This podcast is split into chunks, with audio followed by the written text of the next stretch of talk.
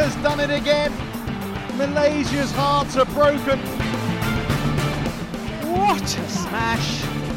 How Läuft. on earth did he get that back? Ja. Ich darf mal wieder Hallo und herzlich willkommen sagen zu einer neuen Folge Shuttle Talk und mir gegenüber der ja, frisch gebackene Damen-Doppelfan, wie wir letzte Woche äh, herausgefunden haben, Kai Schäfer und jetzt dann natürlich gleich die Frage, letzte Woche All England, warst du denn live dabei, wenn Zhang und Zheng aus China im All England Finale gespielt haben?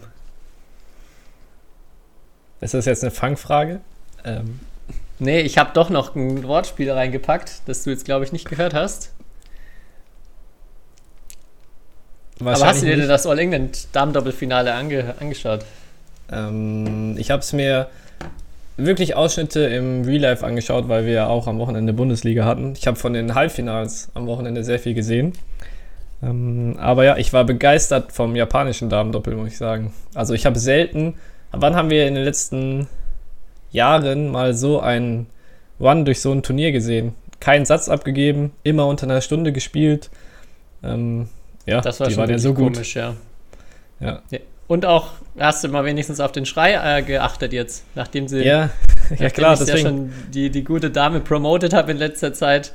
Ähm, jetzt hat sie gleich hier einen richtigen Run hingelegt. Ja. Das war wirklich, wirklich, äh, glaube ich, auch von keinem so erwartet worden. Aber nee. ja, wir haben noch viele andere äh, diskussionswürdige Themen, würde ich sagen, zu Birmingham. Ja, das haben wir auf jeden ja Fall. Wieder gleich nach German Open ging es Vollgas weiter mit Badminton. Ähm, lass am besten direkt einsteigen. Was war denn dein Highlight? Oder hast du überhaupt nach der intensiven Mülheim-Woche viel Badminton gucken können? Ja, auf jeden Fall. Ich habe Freitag und Samstag sehr, sehr viel gesehen, weil ich da zu Hause auf der Couch lag am Freitag und Samstag wir mit dem Team dort, weil uns vor dem Bundesligaspiel hatten wir, oder waren wir bei mir zu Hause, da haben wir auch ein bisschen All England natürlich geschaut, ähm, was man so macht als Badminton-Crew. Mm, und ich muss sagen, also es war nicht so wie bei, äh, wie bei German Open, dass ich so infiziert war jetzt mit dem Turnier, aber äh, ich habe auch relativ viel verfolgt oder auch das mit mehr Interesse als sonst, glaube ich, verfolgt. Ähm, und ich fand auch die paar Leistungen sehr, sehr beeindruckend. Vielleicht sprechen wir ja noch gleich über ein oder andere, aber ähm, da waren ein paar echt, äh, echt sehr gute Performances. Weißt du, warum das Turnier erst Mittwoch losgeht? Das habe ich mich dann gefragt, weil German Open ja einen Tag länger gehen. Swiss Open hatten zwar eine, also hat eine Qualifikation, geht wahrscheinlich deshalb äh, einen Tag länger, aber bei German Open gab es ja auch keine Quali.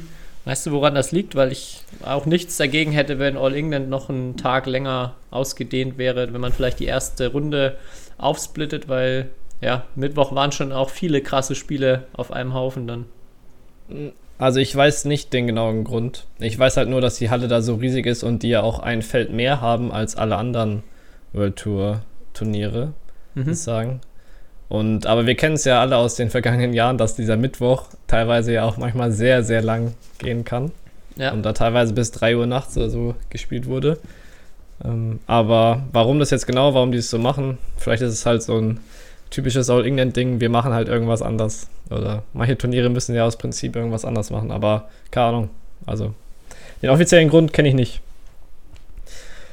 Ich würde es ja, mir aber eigentlich auch wie, wie, du wünschen, dass es einen Tag mehr ist, weil ja, das, wie schon gesagt, ne, ab der ersten Runde ähm, geht es richtig rund.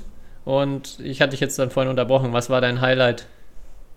Mm, boah, Highlight war auf jeden Fall mixed ab Halbfinale, würde ich sagen. Mhm. Ähm, also beide Halbfinals waren mega gut und das Finale auch, fand ich. Und ich habe es ja angekündigt, dass Japan mindestens einen Titel holt. Ähm, da, also muss man ja jetzt sagen, dass ich ja ein Batman-Experte zu sein äh, also bin. Ähm, ja, aber Watanabe, Higashino, die waren schon, waren schon echt krass. Und ich glaube, für die Hangtime von Watanabe würde ich ja je, jede Frau der Welt verlassen und den Traum. jetzt, jetzt geht's aber los. Okay, ja, das war schon beeindruckend, vor allem nachdem er ja in der Woche davor in Mülheim gegen die anderen Japaner verloren hat. die er ja sowas von auseinandergenommen hat dann die Woche, wo Mhm. man ähm, sich dann schon auch fragt, okay, wie viel, wie viel hat er da letzte Woche investiert? Wie, wie kann das sein? Weil das war schon, finde ich, sehr, sehr auffällig. Und auch, ja, also kann eigentlich nicht sein, dass man nur wegen der Tagesform da so einen krassen Unterschied hat, sondern ja, wie gesagt, die waren ja das ganze Turnier über echt überragend, aber auch in dem Spiel so an den eigenen Teamkollegen oder die eigenen Teamkollegen so überrollt, ähm, Mhm. haben sie, glaube ich, schon gut Körner gespart und sich gut darauf vorbereitet auf das Turnier, ja. Der war gefühlt so schnell. Also, der war so schnell bei dem Turnier. Also, das war eh, das fand ich halt auch im Mix, also schon im Halbfinale gegen die Thailänder, wie schnell das war.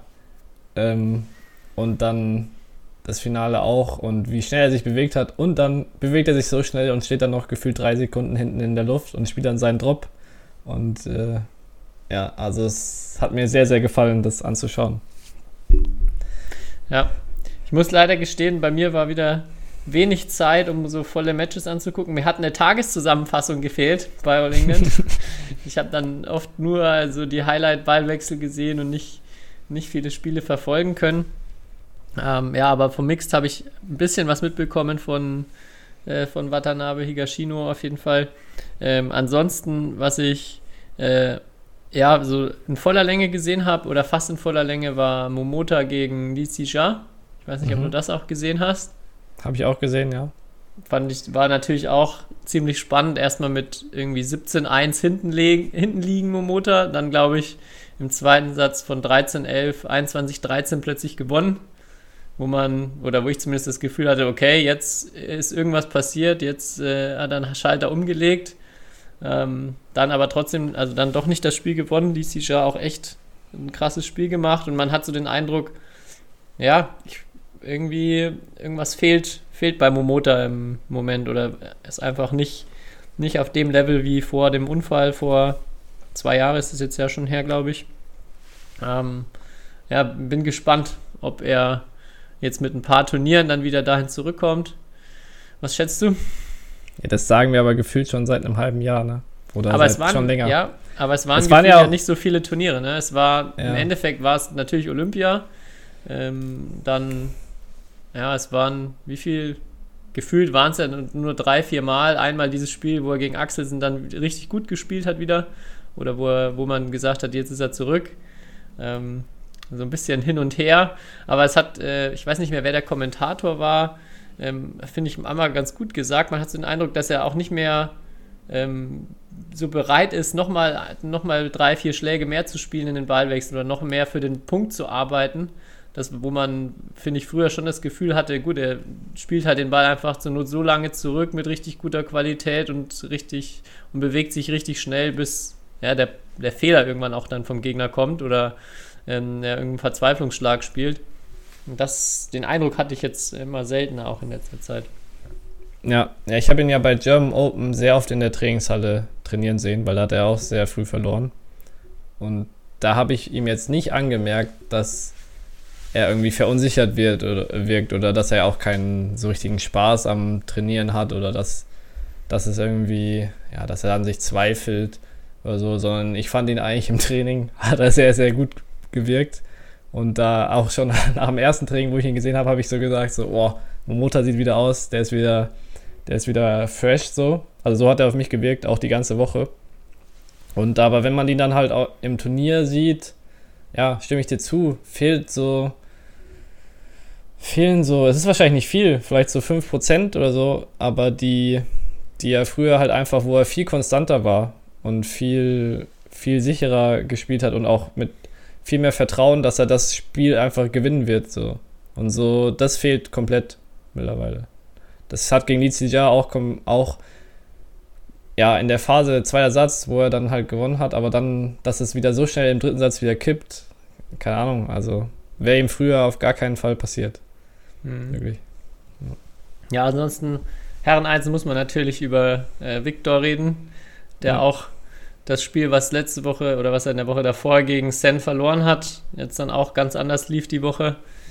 Ähm, ja, krasse Performance, irgendwie auch das, was viele während German Open, als wir mit ihm drüber gesprochen haben, auch so gesagt haben, hat schon so gewirkt, gegen ihn will, glaube ich, im Moment keiner spielen oder es ist unglaublich schwer, ähm, ja, gegen ihn überhaupt irgendwie durchzukommen, beziehungsweise auch im Ballwechsel zu bleiben, wenn man mal einen Ball rauslüften muss oder in die Abwehr reinkommt. Ähm, ja, ziemlich, ziemlich beeindruckend so die Performance. Ja. Bei German Open hat es auch schon teilweise so gewirkt, aber sein Angriff, das ist ja nicht so, dass er jeden Ball voll drauf hat oder du das Gefühl hast, boah, der investiert jetzt alles in seinen Angriff, sondern der geht da einfach richtig locker, äh, gefühlt locker ins Hinterfeld und spielt den Ball trotzdem mit so guter Präzision und Qualität an die Linie ran und du musst halt jedes Mal, also müssen die Spieler so hart arbeiten, den Ball halt zurückzubekommen. Und es sieht halt aus, als würde er den im Schlaf spielen, 100.000 Mal. Und spätestens beim dritten, vierten Mal ist dann halt so gefühlt die Qualität zu gut. Und das ja, ist echt beeindruckend. Ja, wenn er dann auch noch mit dem Winkel halt die Linie trifft oder ansatzweise ja. die Linie, dann hatten wir ja auch schon mal drüber gesprochen, ähm, wie es damals im Training gegen Dieter Domke war, der auch bei der Größe einfach teilweise an Stellen smashen konnte, wo man einfach nicht hinkommen, hingekommen ist mit äh, dem aus der Abwehr raus, mit irgendwie, selbst mit, mit Hinhechten irgendwie nicht. Und das bei ihm ja oft genauso, dass die Leute, die super schnell sind und auch extrem schnell in der Abwehr sich eigentlich bewegen können, ja, einfach zu viel Platz oder zu viel Raum überbrücken müssten und das nicht schaffen können in der kurzen Zeit. Ja, das war auch, hatten wir auch drüber gesprochen, in dem Halbfinale gegen Sen in, beim German Open. Da hat er auch Phasen gehabt, da hat er irgendwie zehn, zehnmal am Stück einfach aus dem Angriff direkten Winner gespielt. Äh, dann aber halt auch wieder eine Serie gehabt, wo es dann plötzlich nicht mehr geklappt hat. Das war jetzt bei All England ähm, ja einfach nochmal konstanter. Er hat es wirklich von Anfang bis Ende sehr, sehr gut durchziehen können. Und ja, auch, ich glaube, da war kein knapper Satz dabei, oder? Nicht, dass ich mich erinnere, dass er irgendwie mal ja. äh, irgendwo Schwierigkeiten gehabt hätte. Ja, und es wirkt halt so, als wäre er die ganze Zeit so bei 80 Prozent Invest, sagen wir mal, und die anderen mhm. müssen halt, um mit ihm mitspielen zu können, 110 Prozent spielen. So. Und er, also, so ähnlich wie es bei Momota halt früher war. Natürlich sieht es bei ihm anders aus, weil er halt auch ein anderer Spielertyp ist, aber so ähnlich halt einfach. Er spielt so mit 80 Prozent und es reicht halt so locker, weil die anderen halt, in denen nichts einfällt, so gegen ihn. Ja. Ja, auf jeden Fall. Aber German Open alle nur geschont anscheinend, ha? Mhm. Ja, er hat es ja im Interview angekündigt und ja. bei einigen hat man auf jeden Fall, glaube ich, das, das auch sehen können, ja.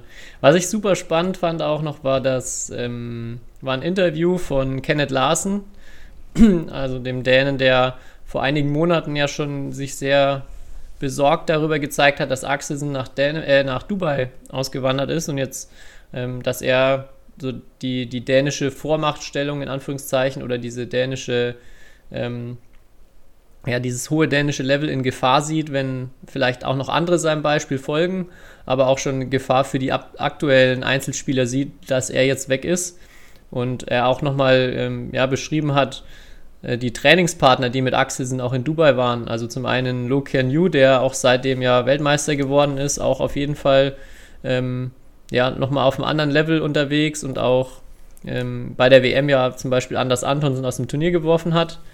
Auch Lakshya Sen, der ja einer der Leute ist, die mit ähm, Axelsen trainieren, der auch seitdem jetzt nochmal gefühlt einen Schritt nach vorne gemacht hat, der auch in All England Anders Antonsen aus dem Turnier geworfen hat. Ähm, das, wo er gesagt hat, ja, also mal klar, man, das kann auch, oder hat bestimmt auch noch andere Gründe, aber man kann schon so ein paar Dinge auch ähm, erstmal erkennen, die, die Dänemark äh, ein bisschen besorgt stimmen könnten oder sollten aus seiner Sicht. Und ja, ich denke, hatten wir ja schon drüber gesprochen, auf jeden Fall in der Trainingsgruppe dort in Kopenhagen äh, oder Odense fehlt da jetzt natürlich erstmal. Mhm. Also im Moment sieht es auf jeden Fall so aus. Brian Yang ist natürlich auch jemand, der da schon öfters war. Stimmt, der jetzt ja. auch nicht so schlecht war, die, die letzten Wochen. Ähm, ja. ja, ich glaube halt, wenn du. Also Victor Axel wirkt ja so, als wäre er auch im Training meistens oder sagen wir mal zu 99,9 Prozent einfach, ja, mega gut. Und ich glaube, wenn du so einen Trainingspartner hast und das siehst, dann kannst du auch gefühlt nur besser werden. Also so stelle ich mir das vor. Und ja, ich glaube, Anders Anton ist halt auch ein anderer, anderer Typ, ne? Also wenn der jetzt so der Leader da in der dänischen Gruppe ist, ist das, glaube ich, auf jeden Fall was anderes. Und ähm, äh, ja, muss man jetzt mal noch ein bisschen, also die Stichprobe ist vielleicht ein bisschen klein jetzt, aber wie das so weitergeht. Ähm, aber Ja. ja, Andere Disziplinen, ähm, Herrendoppel, auch, glaube ich, eine dicke Überraschung, zumindest für mich. Also die beiden sind natürlich jetzt kein unbeschriebenes Blatt, aber ich hätte ehrlich gesagt, ja, da hatte sie gar nicht auf dem Schirm, die beiden jungen Indos, äh, die dann am Ende auch im rein indonesischen Finale gewonnen haben. Wie ist so dein, dein Herrendoppel-Fazit von den Spielen oder vom Turnier? Also man sieht, erstmal war es ja wieder extreme indonesische Dominanz. Mhm. Fast rein indonesisches Halbfinale. Mm, Ja. Und kam. Aber also was die Indonesen halt, wie schnell die am Schläger sind, ja, mega beeindruckend. Und dann Fikri und Maulana. Also Fikri, äh, ja, man denkt ja immer, Kevin Sanjaya ist gut am Netz oder so, aber was der da bei dem Turnier gemacht hat, fand ich vor allem in dem Halbfinale gegen äh, Sukamuljo und Gideon, ähm, ja, so schnell, so gut. Äh, also das auch, den habe ich auch ein bisschen ins Herz, Herz geschlossen, ja. Also der hat auf jeden Fall ähm, auch eine gute Performance dahingelegt. Und ich bin jetzt gespannt, die waren Nummer 40 der Welt oder so. Also schon sehr, sehr ungewöhnlich, dass so jemand All England gewinnt, ne? Also. Definitiv, ja. Und das, was du auch sagst, wenn man noch anguckt, wer sonst noch von den Indonesiern dabei war, teilweise, ja, fast, also fast vier im Halbfinale und dann fehlen dann noch äh, ähm, einige, die in der ersten Runde schon ein bisschen überraschend oder sehr früh ausgeschieden sind, die eigentlich auch alle auf dem Level sind. Ja, also hat sich nicht viel an der Vormachtstellung im Doppel verändert. Und krass, dass Asan Setia waren einfach immer noch, immer noch da um die Titel mitspielen und im Finale All England stehen. Ja. ja. Aber bei denen wirkt es halt wirklich nicht so spektakulär. Ich weiß nicht, wie. Die gewinnen immer ihre Spiele, aber wenn du die siehst, das ist so.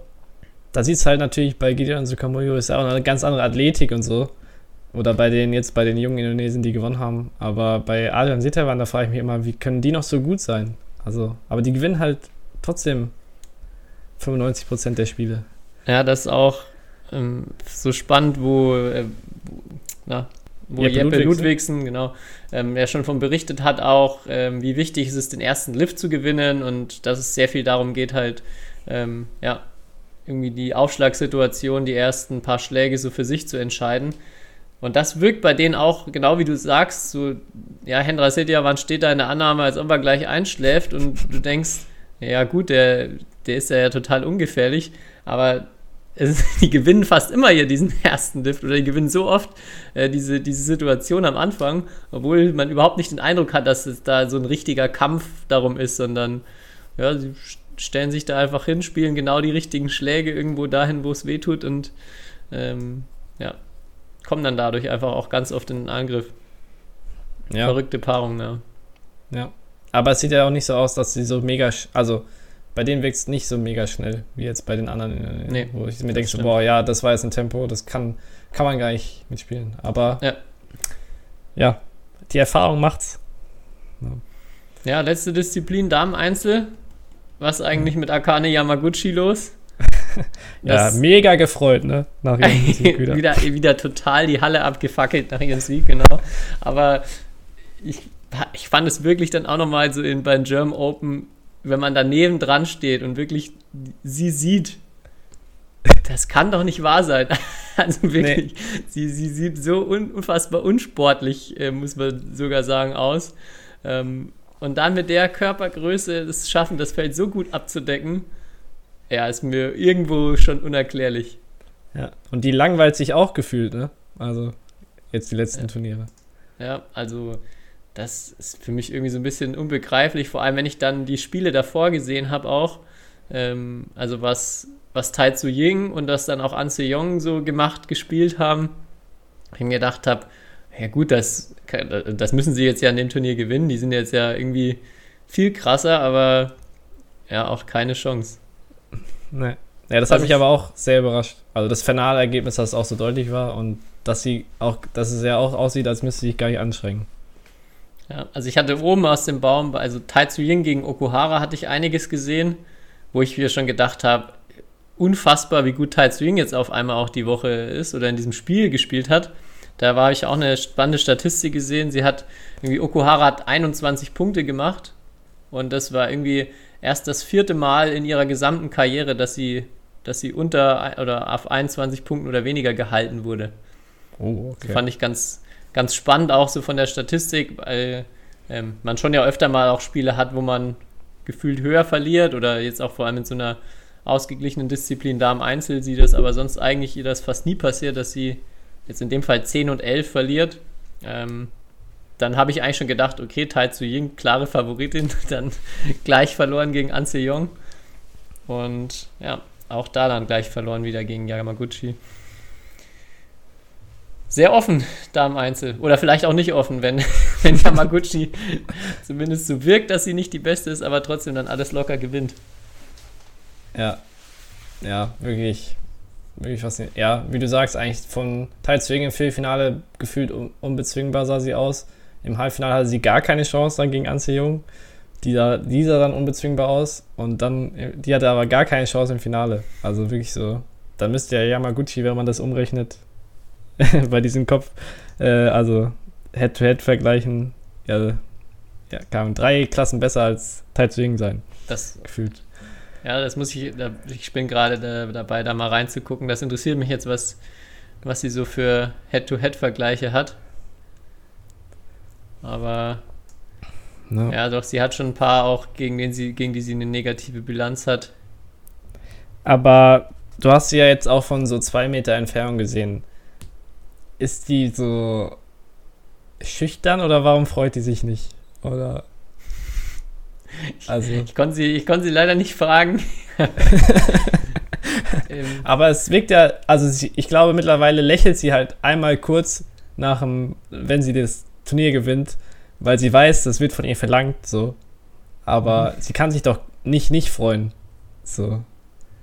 Das geht eigentlich gar nicht, wenn du nee. All England gewinnst oder Weltmeisterin wirst oder was ja. weiß ich was. Und das auch schwer zu begreifen, ja. Ja viele Rätsel um Akana Yamaguchi. Ja, auf jeden Fall. Also die zu interviewen, Tobi, dafür so, würde sich lohnen, glaube ich, Japanisch zu lernen. Mal ja. besser kennenzulernen. Ja. Aber dann haben wir alle Disziplinen durch und können zusammenfassend drei japanische Titel. Als hätte ich es geahnt. Mindestens einen hast du gesagt. Das ja. Wenn du jetzt gesagt hättest, mindestens drei, dann, dann wäre ich beeindruckt gewesen. Das stimmt. Ja, einer war, dadurch, dass Yamaguchi zum Beispiel ja mitgespielt hat, ähm, schon sehr wahrscheinlich im Nachhinein. Ähm, ja. ja, jetzt gerade ja Swiss Open, direkt das nächste Turnier. Äh, da ich, äh, wurde mir was sehr, sehr Lustiges zugesandt. Ähm, und zwar ein, ein Screenshot von, dem, von irgendeinem Spiel im Livestream. Und hinten auf der Werbebande ist einfach Werbung von Viktor Axelsens äh, Nahrungsergänzungsmitteln. Okay. Das, das, fand ich, das fand ich wirklich äh, ja, sehr lustig. Dann auch mit der, mit der Frage, äh, überweist er sich das Preisgeld selber durch oder wie läuft das dann? Ja, das haben wir uns auch gefragt, warum er da spielt, weil es gab ja extrem viele Absagen jetzt bei Swiss. Aber mhm. Viktor Axelsen jetzt äh, spielt dort ist natürlich auch ein Turnier seines, wo sein Sponsor auch Namenssponsor ist. Ähm, aber ja, äh, der Mann macht, glaube ich, auch ein ganz gutes Business im Moment. Ja, aber schon verrückt, dass dann, also dass einer der Spieler dort Werbung schaltet. Schon gesagt, ja, wahrscheinlich komisch, dann, ja. wenn man, wenn man, wenn der Gegner in die Richtung spielt, dann fängt die Bande auf einmal so richtig unangenehm zum Flackern an. ja, der, die benutzt, der, die benutzen wahrscheinlich extra so Farben, die einen mental irgendwie verwirren oder so. Mhm. Bestimmt hat er da irgendwie ein bisschen Research gemacht. Zuzutrauen genau, wäre es ihm. Genau, also nicht, dass er so unfair wäre, aber dass er so professionell wäre und sowas wissen würde. Ähm, ja. Hast du sonst zu Swiss Open noch was Spannendes im Petto? Was uh, noch nicht, bis diese Folge raus ist, total out of date ist? Äh, ja, auf jeden Fall, die Chinesen haben ja abgesagt alle. Ähm, weil sie ein paar Corona-Fälle haben. Und die armen Chinesen, die ja jetzt ein halbes Jahr nicht eigentlich nach China zurück dürfen, ähm, dürfen jetzt oder spielen jetzt bei einem Turnier nicht. Das ist mir nur aufgefallen. Und es gab ja auch ein paar Walkover jetzt bei All England und da war ja schon wieder so, ja, BWF hat diese Regel mit dem, wenn du gegen dein eigenes Land aufgibst, ähm, dass, das, dass man dann keine Punkte bekommt, ähm, haben sie ja wieder sozusagen abgeschafft. Und jetzt direkt gab es wieder, keine drei chinesische Aufgaben äh, gegeneinander. Deswegen, da wurde ja schon direkt gemunkelt, aber es war aufgrund von Corona. Deswegen, ähm, ja, können sich da alle erstmal beruhigen. Äh, und jetzt sieht man ja auch, dass das ganze chinesische Team in, in der Schweiz abgesagt hat. Das wollte ich vielleicht nur nochmal ähm, ergänzen. Aber halt, also was ist mit, äh, dürfen die jetzt erstmal längere Zeit nicht nach China zurückreisen oder gibt es da wirklich erstmal für die Schwierigkeiten? Naja, wenn du. Das beste Beispiel ist ja die chinesischen Wintersportler, die bei den äh, Olympischen Spielen in China teilgenommen haben, mussten ja auch äh, vier Wochen in Quarantäne, mhm. weil sie Kontakt zu anderen Menschen hatten ähm, also anderen Nationen. Das heißt, und alle anderen Sportler müssten auch, also die müssten jedes Mal, wenn sie zurück nach China, ich glaube, drei oder vier Wochen halt in Quarantäne. Und das ist halt so unsinnig. Deswegen ähm, spielen sie jetzt relativ viele Turniere und haben dann, glaube ich, so eine Art Trainingscamp sich aufgebaut in Thailand. Also, und bereiten sich dann davor. Aber zurück nach China geht es erstmal ein, ein halbes Jahr oder so nicht. Also bis, glaube ich, zur WM mindestens. Krass. Ja. Das ist schon krass. Also ein halbes Jahr nicht nach Hause zu kommen. Ja, weiß ich nicht, ob ich da so viel Lust drauf hätte, ehrlich gesagt. Deswegen ist Chen Long wahrscheinlich auch, er stößt erst zum Team, wenn wieder Thomas und Uber Cup ist.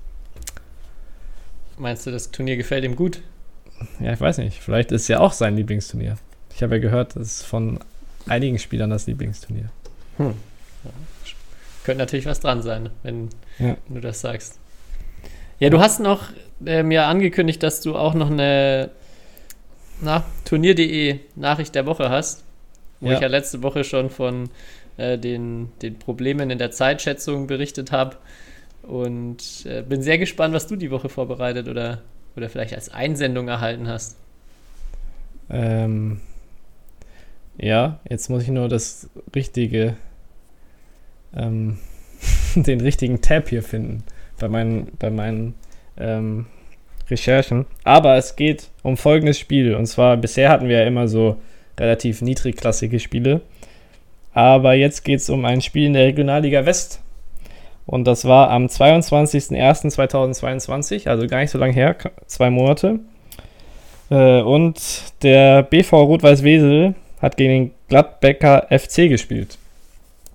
Das Spiel ist, glaube ich, 5 zu 3 für Gladbeck ausgegangen.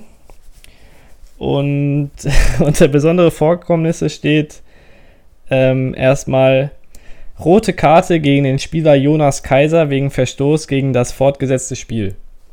Äh, dazu muss man sagen, Jonas Kaiser hat das dritte Einzel gespielt gegen Johann Burmeister und hat zu 19 im dritten Satz verloren. Also ich glaube, das hat ihn schon sehr geärgert. Ähm, aber ja, jetzt geht es um seine rote Karte, wie es denn dazu gekommen ist. Und zwar folgendes. Ähm, ein Kommentar auf jeden Fall. Protest durch den BV äh, Wesel Rot-Weiß. Im dritten Herreneinzel im dritten Satz beim Spielstand von 15-13 für Jonas Kaiser kann der Spieler das Spiel nicht fortsetzen, weil kein intakter Schläger bereitsteht. Nach 25 bis 30 Sekunden, keine Zeitangabe auf jeden Fall, ist er wieder spielbereit. Nach ein paar Testschlägen wird direkt vor Beginn des nächsten Ballwechsels ein Fehler wegen Verstoß gegen das fortgesetzte Spiel gegeben. Auf Nachfrage des Spielers beim Schiedsrichter wird die BWF-Regel in Klammern Englisch gezeigt. Und dann äh, Informationen zur Ordnungsgebühr. Ähm, also sozusagen, Jonas Kaiser muss 40 Euro zahlen für seine rote Karte. Wusste ich auch nicht, dass man 40 Euro zahlen muss. Weil ähm. es 30 Sekunden gedauert hat, bis er einen neuen Schläger ans Feld geliefert bekommen hat. Genau. Und dann noch ein äh, paar Testschläge gemacht hat, die ja auch auf internationalem Level jetzt mittlerweile verboten sind. Und dann auch noch ein 21-19. Ja. Das ist natürlich Eine bittere Nachricht. Auf jeden Fall.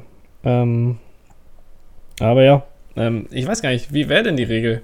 Weil unser, ich habe nämlich am Wochenende Doppel gespielt mit Max Flynn und der ist einfach während des Spiels, weil sein Schläger gerissen ist und er irgendwie, warum auch immer, nur zwei Schläger mit aufs Feld genommen hat. Ähm, kennst du ja den Move, dass er, dass du einfach deinen Schläger nimmst, ihm irgendjemand anderen gibst und der zerschneidet den dann, damit halt der Schläger nicht bricht oder so, wegen zu hoher Spannung und so. Mhm. Ähm, aber Max Flynn dachte ich auch, dass er das macht, also ist so kurz vom Feld und aber ist einfach zu seiner Tasche gelaufen, hat so ganz gemütlich seine Schläger selbst halt zerschnitten ähm, und hat sich dann noch drei neue aus seiner Tasche genommen und ist ganz gemütlich halt ums andere Feld wieder auf unser Feld. und das hat ungefähr drei Minuten gedauert. Kein Witz. Äh, aber Schiedsrichter hat gar nichts gesagt. Also, also da vermute ich, dass in Deutschland nicht überall die gleichen Regeln herrschen. Nicht mit, mit gleichem Maß gemessen überall. Ja, das geht auf jeden Fall nicht. Also Spielfeld verlassen darf man ja sowieso nie. Nee. Ähm, ja, muss man vielleicht mal schauen, ob da eigentlich jemand Protest einlegen kann und dort, weil dann da nochmal drei Punkte aberkannt werden. ja, das wäre gar nicht mal so gut, glaube ich, aber weil ich hatte mich schon aufs Final Four gefreut. Ähm, aber gibt natürlich keinen Beweis, also alles, was ich jetzt gerade erzählt habe, ist aus meiner Fantasie entsprungen. Hm. Es ist nicht bei Sport Deutschland TV verewigt, wie deine nee. weißen Waden auf dem Schiristuhl. nee, ich stand ja auf dem Feld und das Gute ist ja in Deutschland, wird nur ein, ein Feld übertragen. Aber apropos, man darf nicht vom Feld rennen, ne? Ähm, Iris Wang, auch mein Teammitglied in Dortwall, die hat es aber am Freitag ähm, in ihrem Viertelfinale bei All England gemacht, weil sie, weil ihr so übel wurde, ist sie einfach vom Feld gerannt. Also werde ich das, ist jetzt kein witziges Thema, dass es ihr so übel wurde. Ähm, und, aber ihr geht es auch wieder äh, sozusagen gut. Sie hat ja auch am Sonntag da bei uns Liga gespielt, aber die ist einfach vom Feld gerannt und auf Toilette. Und ohne Konsequenzen dann oder gab es dann irgendwie ähm, nee, sie hat in der Satzpause, weil sie schon gemerkt hat, ihr wird übel, hat sie den Referee gerufen und hat gefragt, ob sie gehen darf. Da hat er gesagt, nein. Und dann hat sie mal kurz halt noch weitergespielt bis 6-4 und da hat sie wieder halt den Referee gerufen und hat gesagt, ey, ich muss, auf, ich muss unbedingt auf Toilette. Und dann hat er sie nach einer kurzen Diskussion gelassen. Aber habe ich auch so in der Form äh, noch nicht gesehen. Nee, ich auch nicht. Aber hat mich schon immer interessiert auch, was, was und ob was passiert. Ja, weil, ja, im Tennis oder so ist es ja üblich, dass man mal das Feld verlässt. Aber da spielt man auch fünf Stunden teilweise. Ja gut, aber in die Richtung geht es ja vielleicht dann doch irgendwann jetzt auch beim Badminton, wenn es so weitergeht. ja eben, also wenn du so ein Darmdoppel hast, das zwei Stunden geht. Ja, weiß nicht. Könnte man schon mal ein Päuschen einbauen, ja. Aber ja. jetzt, wenn wir schon äh, das Thema Bundesliga angeschnitten haben, können wir da auch noch kurz äh, drauf eingehen. Meine Bundesliga-Saison ist ja vorbei. Leider mit nicht in den Playoffs, wobei man ja, eigentlich erstmal aus unserer Sicht sagen musste, Gott sei Dank keine Playdowns dieses Jahr. äh, aber für dich geht es ja noch weiter. Du hast es schon angesprochen. Äh, Dortelweil und Wipperfeld sind sicher im Final Four. Und ja. jetzt am kommenden Wochenende gibt es dann die Viertelfinals zwischen Bischmisheim und Wittorf und Lüdinghausen und Refrath. Ich glaube, Bischmisheim und Lüdinghausen jeweils mit Heimrecht. Korrigiere mich, wenn ich Quatsch erzähle. Nein, das ist korrekt. Ich glaube, es sind, glaube ich, die beiden Teams, die, die das Viertelfinale ausrichten. Und genau, dann eben um, den, um die letzten zwei Final Four Plätze spielen. Ich denke mal, zwei Favoriten erstmal klar. Oder zumindest Favorit Bischmisheim gegen Wittdorf auf jeden Fall, denke ich, klar.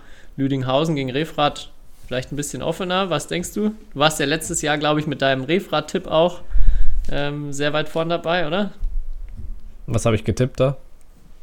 Hattest du dich da auf einen Sieg, auf irgendeinen Sieg im Viertelfinale oder so getippt und damit recht behalten? Ich meine, mich dunkel zu erinnern, kann mich ah, ja, ja. ja, aber letztes Jahr war ja diese, wo so zwei Quali-Turniere für fürs Final Four gespielt wurden. Mhm. Aber ja, da hatte ich getippt, dass Refrat ins Final Four kommt. Oh, dieses Jahr ist es, glaube ich, es ist sehr, sehr eng. Also, ähm, Lüdinghausen hat, glaube ich, jedes Spiel in der Rückrunde gewonnen. Also die haben uns geschlagen, die haben Bischmisheim geschlagen und sogar Wipperfeld geschlagen. Aber da muss man, glaube ich, dazu sagen, dass Lüdinghausen immer in Top-Besetzung war und ich glaube alle drei Top-Teams nicht. Ähm, aber die sind schon gefährlich. Die haben nur ein Spiel in der Rückrunde verloren, das war gegen Refrat. Äh, deswegen Oh. ähm, Okay.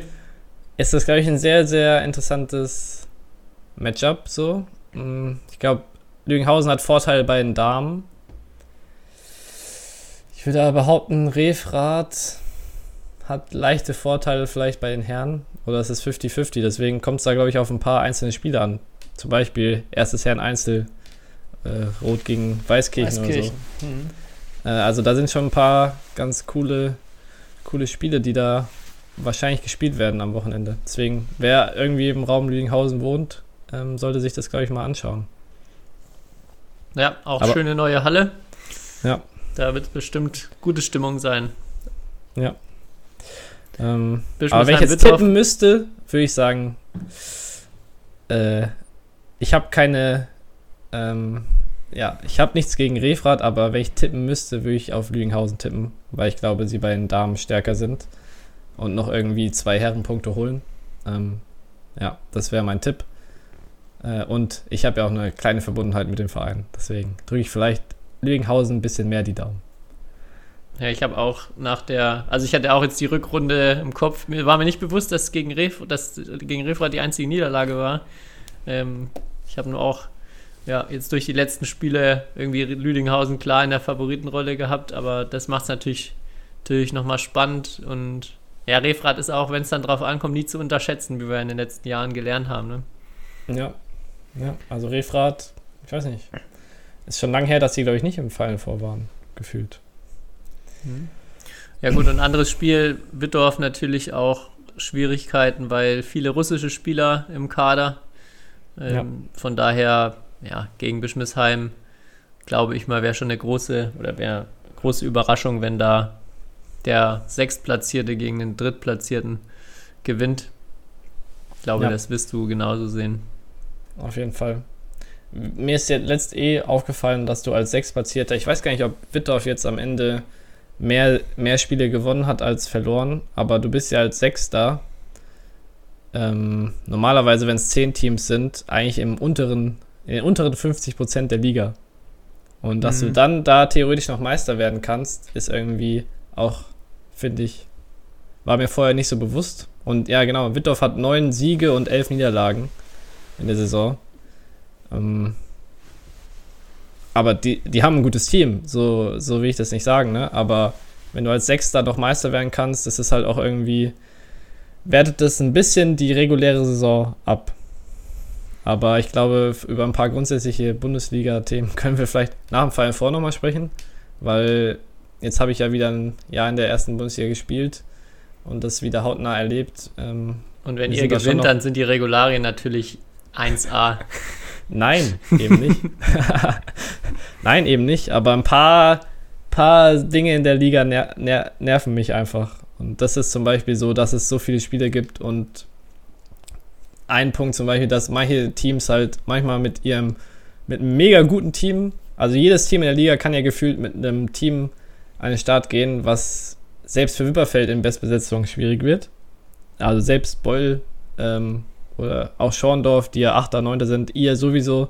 Ähm, aber halt, dann werden sich so Rosinen rausgepickt, wo man halt mit seinem guten Team kommt und wo man halt nicht mit einem guten Team kommt. Und das finde ich halt, solange das Ligasystem sowas irgendwie fördert, ist es halt, funktioniert das nicht. Oder? Ja. Ja. Schwierig. Aber können wir ja dann nach den Bundesligern mal an eine, Genau. wie, wie Wittinghus beim neuen Jahr bei uns auch eine Wunschliste für die Liga Ja, auf jeden 22, Fall. 23 aufstellen. Ja. Ja, und deswegen, weil so könntest du ja. Wipperfeld könnte ja jetzt, wenn sie wollen würden, auch, sagen wir mal, Sechster werden und dann einfach im Final Four oder in Playoffs halt ihr, mit ihren Top-Teams kommen.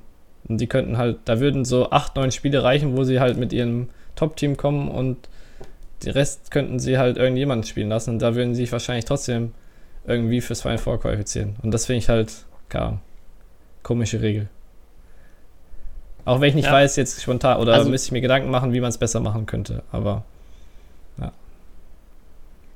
Ja, erstmal sind, sind ja so spannende Spiele wie jetzt diese Viertelfinals am Wochenende erstmal was Cooles. Also Ja. wo es wirklich um, um was geht. ja, Ähm, die Frage ist halt so nach der Balance, wie, wie viele davon kann man irgendwie ähm, realisieren, ohne dass das, wie du schon sagst, so der Modus irgendwie zur Farce wird und ähm, ja. Nee, also ich glaube schon, dass jetzt mit Wipperfeld, ja, ich sehe uns eher auf einem Level mit Bischmersheim, aber dass schon die besten Teams jetzt irgendwie am Ende auch in der Liga oben stehen. Aber ähm, ja, trotzdem wäre es theoretisch möglich halt. Und das, äh, das stößt mir ein bisschen sauer auf. Und das finde ich, sollte, sollte man sich Gedanken drum machen. Dass halt jedes Team auch einen Anreiz hat, bei jedem Spieltag oder antreten muss mit einem richtig guten Team. Ja. ja. Aber gut. Gut. Ich habe auch noch was äh, für heute mit im Gepäck und zwar hatte ich ja mal angekündigt, äh, weil wir waren ja schon häufiger auf der Suche nach skurrilen äh, Rückschlagsportarten. Oh. Und hatte ja gebeten darum, dass mir, wenn, wenn jemand da auf was stößt, mir was zugesandt wird oder habe mich auch ein bisschen umgeguckt und habe dann mir überlegt, äh, ja, vielleicht kriege ich auch mal nichts zugeschickt oder vielleicht gibt es auch nicht mehr was, dann denke ich mir halt was aus und stell dir dann das Spiel vor und dann musst du entscheiden, ob es das gibt oder nicht. Und oh. das würde ich, würd ich gern heute mal mit dir machen. Ähm, und zwar die, äh, die nächste Rückschlagsportart, äh, fiktiv oder auch nicht, das entscheidet zugleich Kai Schäfer, ist das sogenannte Pickleball. Und Pickleball ist eine ganz wilde Mischung, die auf einem Feld gespielt wird, das ungefähr so groß ist wie ein Badmintonfeld, aber von der Aufteilung so wie ein Tenniscourt, also auch so eine Art T-Linie oder ein Vorderfeld und ein Hinterfeld und das Netz auch so in Tennisnetzhöhe. Und die Schläger sind dann aber mehr wie Tischtennis, also relativ klein, ähm, flach und ohne Seiten, sondern, sondern durchgängig, äh, ja, aus Holz gefertigt. Und der Ball ist so äh, Uni-Hockey-Ball-mäßig, also Hartplastik mit Löchern drin und Neonfarben. Und ähm, ja, genau, die Regeln sehr tennisähnlich, äh, mit, der, mit der Einschränkung, der Ball, äh, wenn er in den Vorderfeldbereich geht, die, das Vorderfeldbereich, der Vorderfeldbereich heißt übrigens die Küche, äh, wenn der Ball Was? da landet, dann darf man da erst hineintreten, davor noch nicht. Erst wenn der Ball da drin gelandet ist. So, so grob umrissen. Äh, Pickleball. Warte, warte, warte, warte. Also, ich kann die ganze Zeit lang spielen und wenn der Ball einmal kurz kommt, darf ich dann halt auch in dann diesen Feldbereich ans Netz rangehen, ja. Und auch Volley spielen. Genau. Ja. Okay. Dann darfst du in die Küche. In die Küche. Ja, aber sowas kannst du dir nicht ausdenken, dass es Küche heißt, Tobi. das ist jetzt die Frage, ob ich mir das ausdenken kann oder nicht. Ja. Also das sind alle Informationen, die ich jetzt zu dieser ja, das war erstmal die, die, die, die, Kurzfassung. Wenn du, okay. ich, kann, ich kann natürlich mir noch ein bisschen mehr ausdenken oder vielleicht ähm, Originalbeschreibung des Sports vorlesen. Aber natürlich musst du jetzt erstmal entscheiden. Wie, was, was war immer bei X-Factor das Unfassbare? der, der, der Slogan, den er am Ende gesagt hat. Äh, boah, ich habe jetzt so oft geschaut, aber ähm, ja, ich sage, also das mit der Küche war sehr verdächtig. Das, das existiert. Auf jeden Fall. Ah, shit. Ja. Dann. Aber jetzt weiß ich auf jeden Fall, worauf du in den nächsten Sachen abfährst. Ähm, ja, Pickleboy, Pickleboy jetzt, wenn ich mir was ausdenke, dann ähm, sind das so die skurrilen Dinge, die ich einbauen muss. Ja. Ich kann ja mal kurz den, den äh, Anfang vorlesen von einem Zeitungsartikel zum Thema Pickleball. Ähm, also die Überschrift Bingo, aber mit Bewegung. Steffi Graf spielt es, Leonardo DiCaprio auch. Pickleball ist angenehm entschleunigend und wahrscheinlich genau deshalb der Trendsport der Stunde. Also Trendsport der Stunde.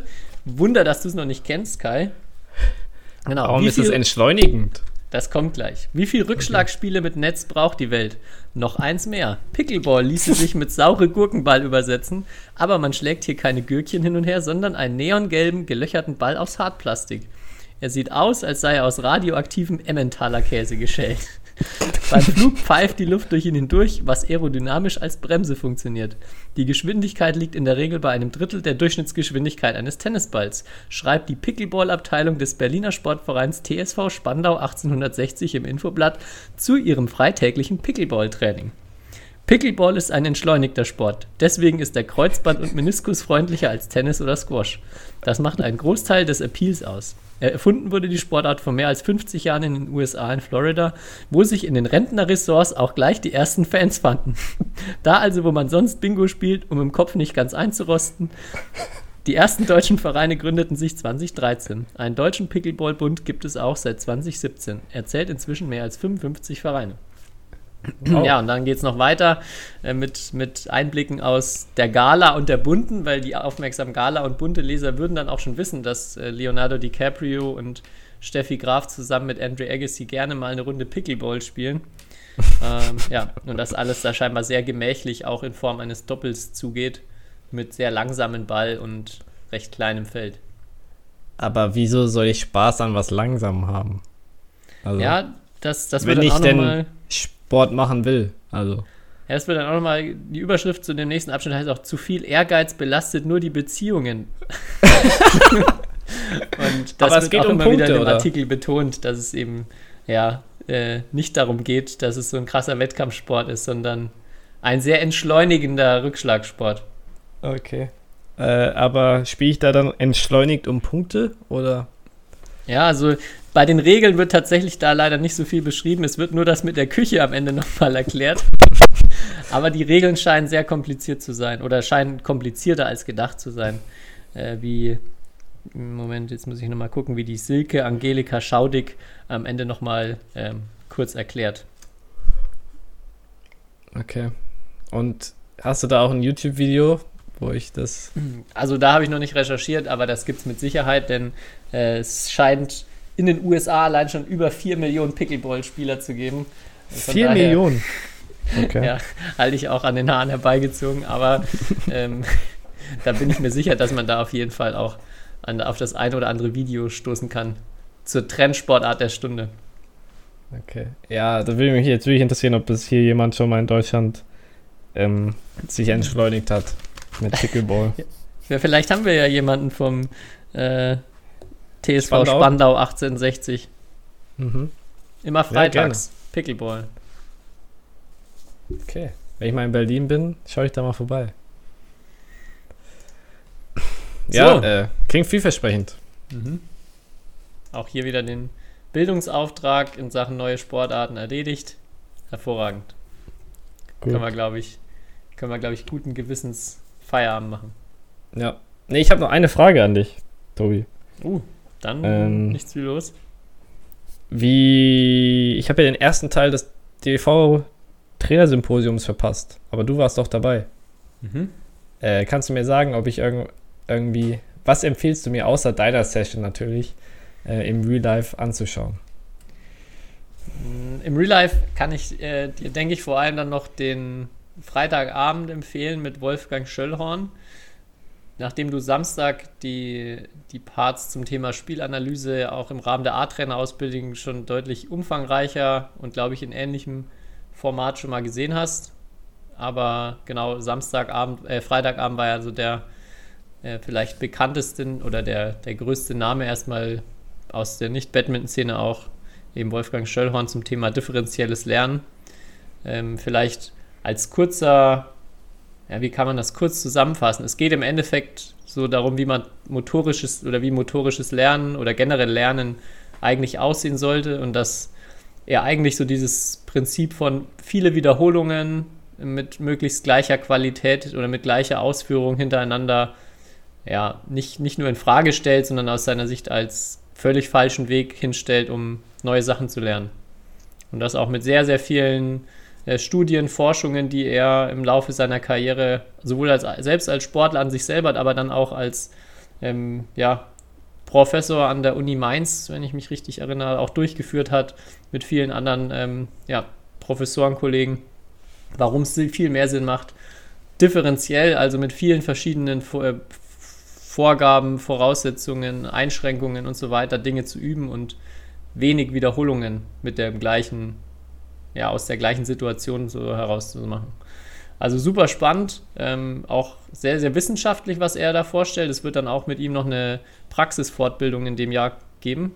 Also äh, für alle, die das interessiert, ich glaube, das wird nochmal äh, wirklich auch mega spannend, wenn er dann in der Halle zu wirklich sportartspezifischen Sachen Beispiele zeigen kann. Aber ja, das würde ich dir auf jeden Fall empfehlen, da mal reinzugucken, das nachzuholen. Klingt interessant, ja. Ähm, aber es ist halt die Frage immer, weil ich, ich kann dem absolut folgen, ähm, in, meiner, in meiner Welt sozusagen. Aber halt auf Weltklasse-Niveau irgendwann musst du halt perfektionieren. Denkt man immer, ne?